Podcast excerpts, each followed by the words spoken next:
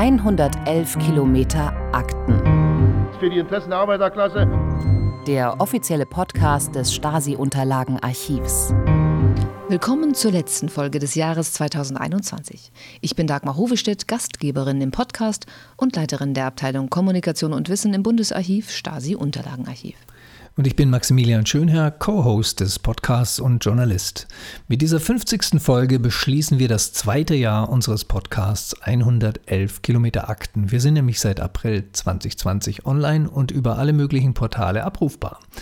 Für mich war schon beim Start klar, dass unsere Themen ihr Publikum finden und du, Dagmar, hast den zahlenmäßigen Überblick.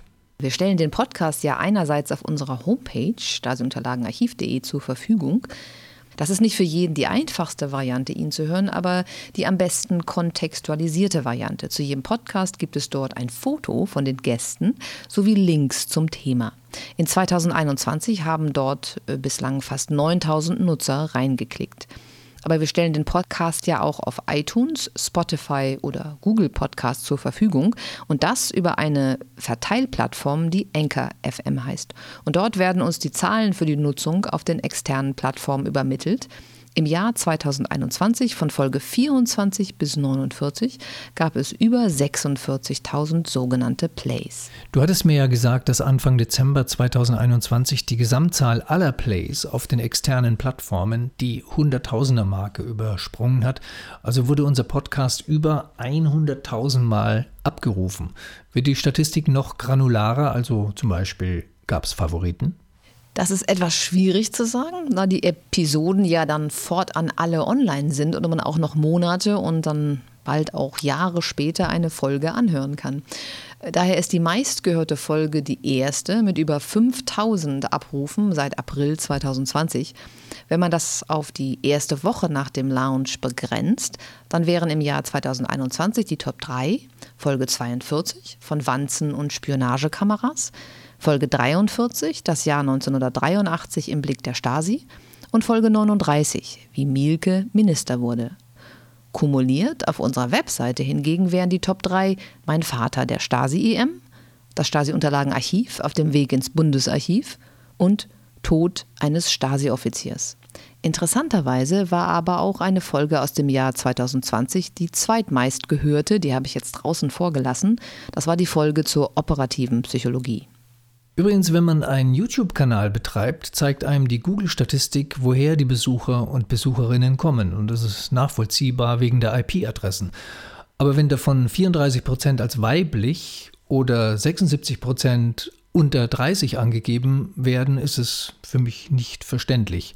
Was erfahren wir eigentlich über unsere Hörerinnen und Hörer in den Statistiken? Also auf unserer eigenen Seite eigentlich gar nichts, außer dass wir die Zugriffe aus dem eigenen Haus nicht mitzählen. Das wissen wir. Also die Statistiken der Stasi-Unterlagenarchiv.de Seite ähm, ist da sehr streng.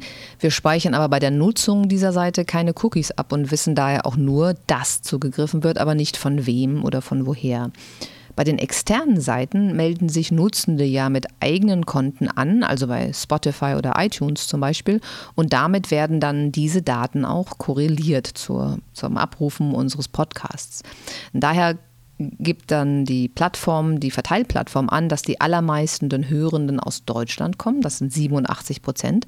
Aber wir haben auch deutlich Interessierte in der Schweiz mit 4 Prozent, Österreich und den USA mit je 2 Prozent. Und dann werden wir insgesamt werden da über 80 Nationen aufgelistet, in denen der Podcast über sein Bestehen schon mal abgerufen wurde. Aber da stelle ich mir jetzt eher so Urlaubsreisende vor, die irgendwie mal reinhören, weil da gibt es nämlich einen Verweis auf die Malediven zum Beispiel. Jedenfalls freut es uns beide ja sehr, dass die Geschichten aus dem Archiv wirklich auch Leute interessieren. Lass mich in dem Zusammenhang eine Zahl nennen, die nicht mit unserem Podcast zu tun hat, sondern mit einem anderen historischen Kanal, nämlich dem Archivradio der ARD.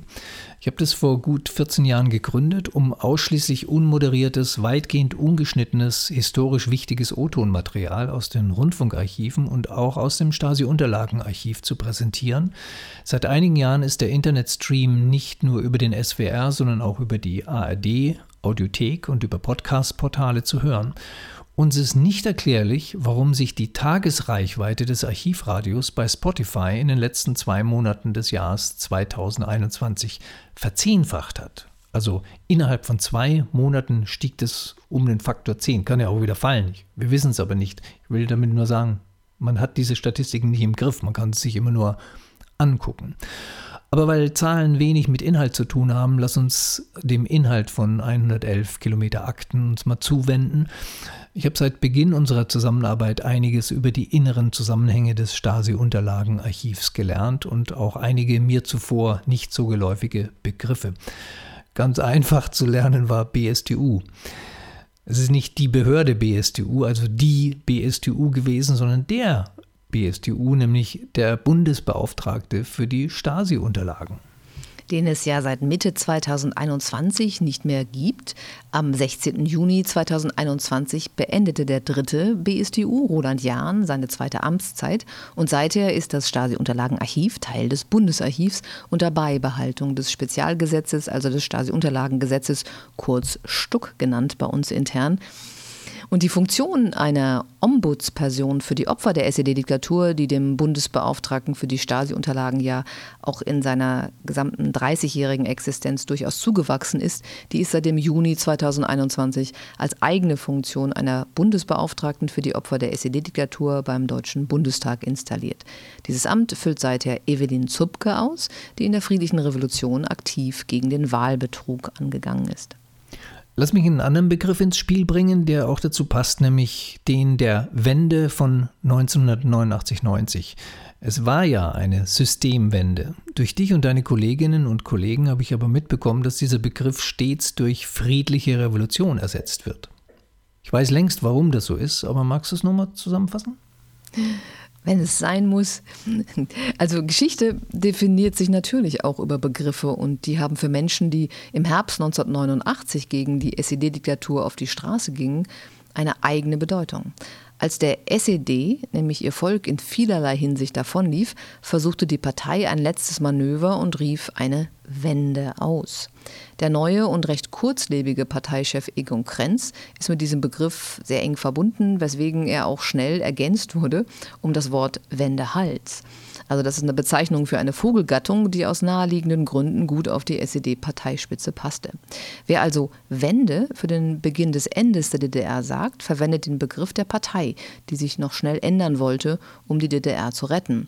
Wer auf der Straße demonstriert hat für eine fundamentale Veränderung der Verhältnisse, nennt das, was geschehen ist, die friedliche Revolution. Also das Aufbegehren des Volkes gegen die äh, Machthaber und friedlich eben ganz ohne Blutvergießen.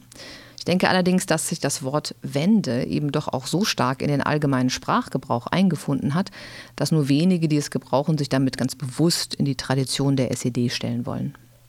Also wenn man Krenz quasi den Wendehals oder die Wende zuschiebt, wahrscheinlich war es tatsächlich so, dass er es populär gemacht hat, woher kam dann die, der Begriff friedliche Revolution? Der kam durchaus von Historikern, die sich damit beschäftigen, wie man Revolution definiert und was es dann ist.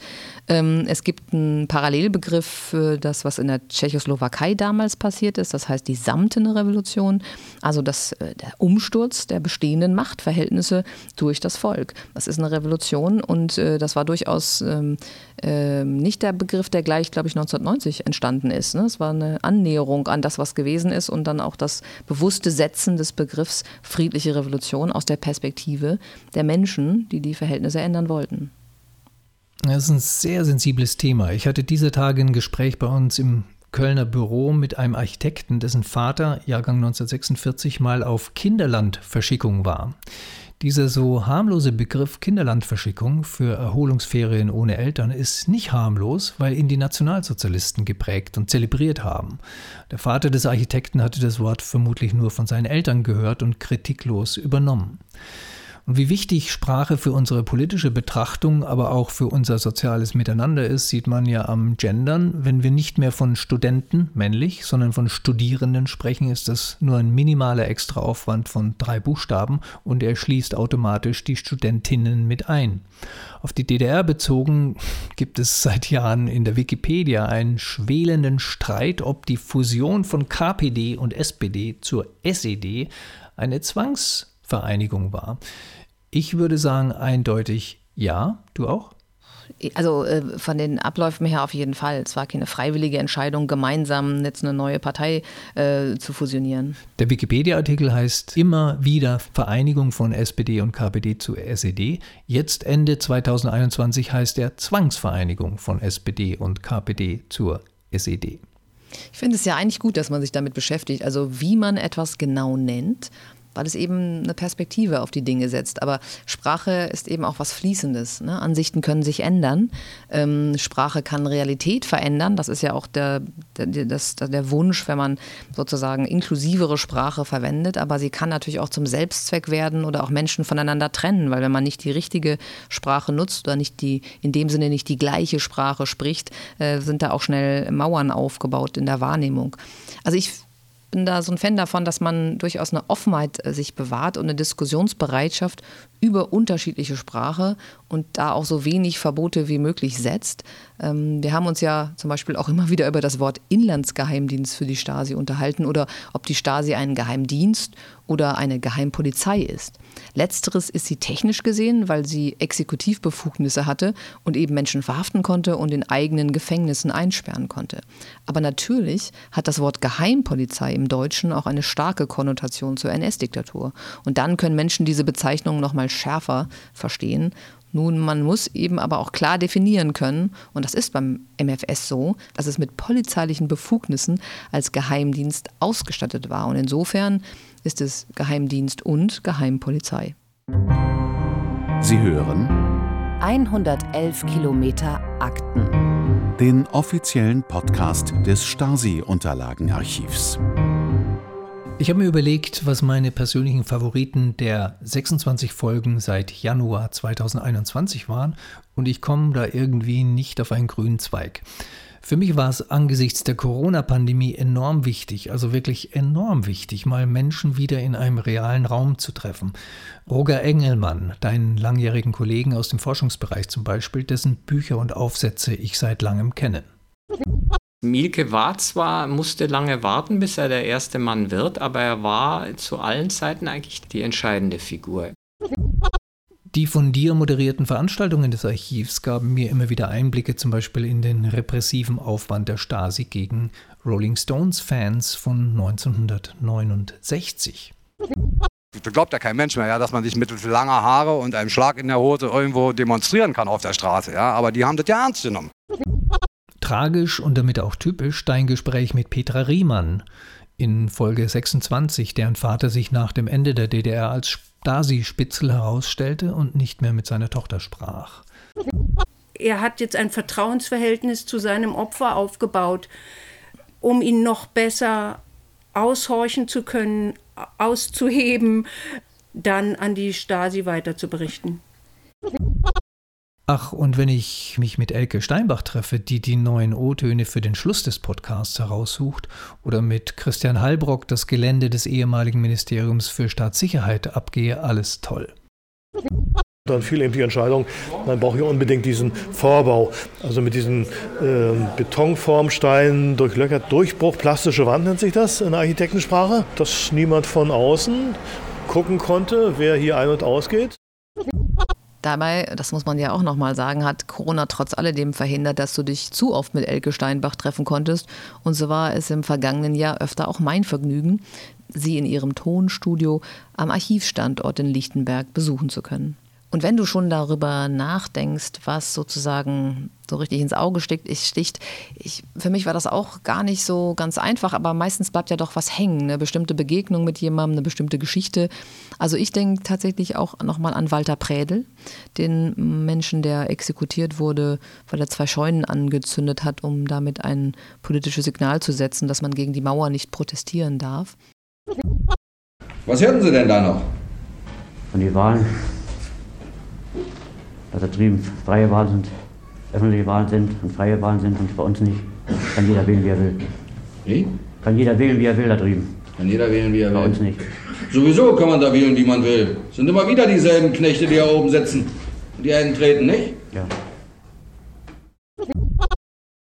Und natürlich hat mich auch tatsächlich die Geschichte hm, der Tochter, die die IM-Tätigkeit ihres Vaters aufgearbeitet hat, sehr berührt.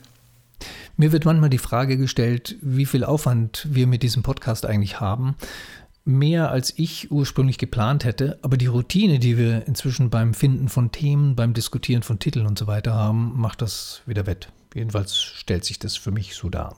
Bin eigentlich auch aus zweierlei Gründen doch sehr überrascht, dass das schon so lange läuft und dass wir das in dem Sinne auch für mich eher mit äh, doch mehr Aufwand als gedacht, aber doch mit sehr vertretbarem und gar nicht so riesigem Aufwand ähm, lösen können und regeln können. Also ich habe tatsächlich nochmal gelernt, dass meine frühere journalistische Ausbildung, das Handwerkszeug da ist und es hat, mich, hat mir Spaß gemacht, sozusagen auch die Technik, ähm, das Zusammenfahren der Töne und trotz Distanz die Sendung oder die, die, die Folge zusammenzubekommen, äh, dass das wieder funktioniert, das hat mich wirklich, hat mir sehr viel Spaß gemacht oder hat mich äh, sozusagen wieder so abgeholt bei, bei Fähigkeiten, die schon lange nicht mehr genutzt waren.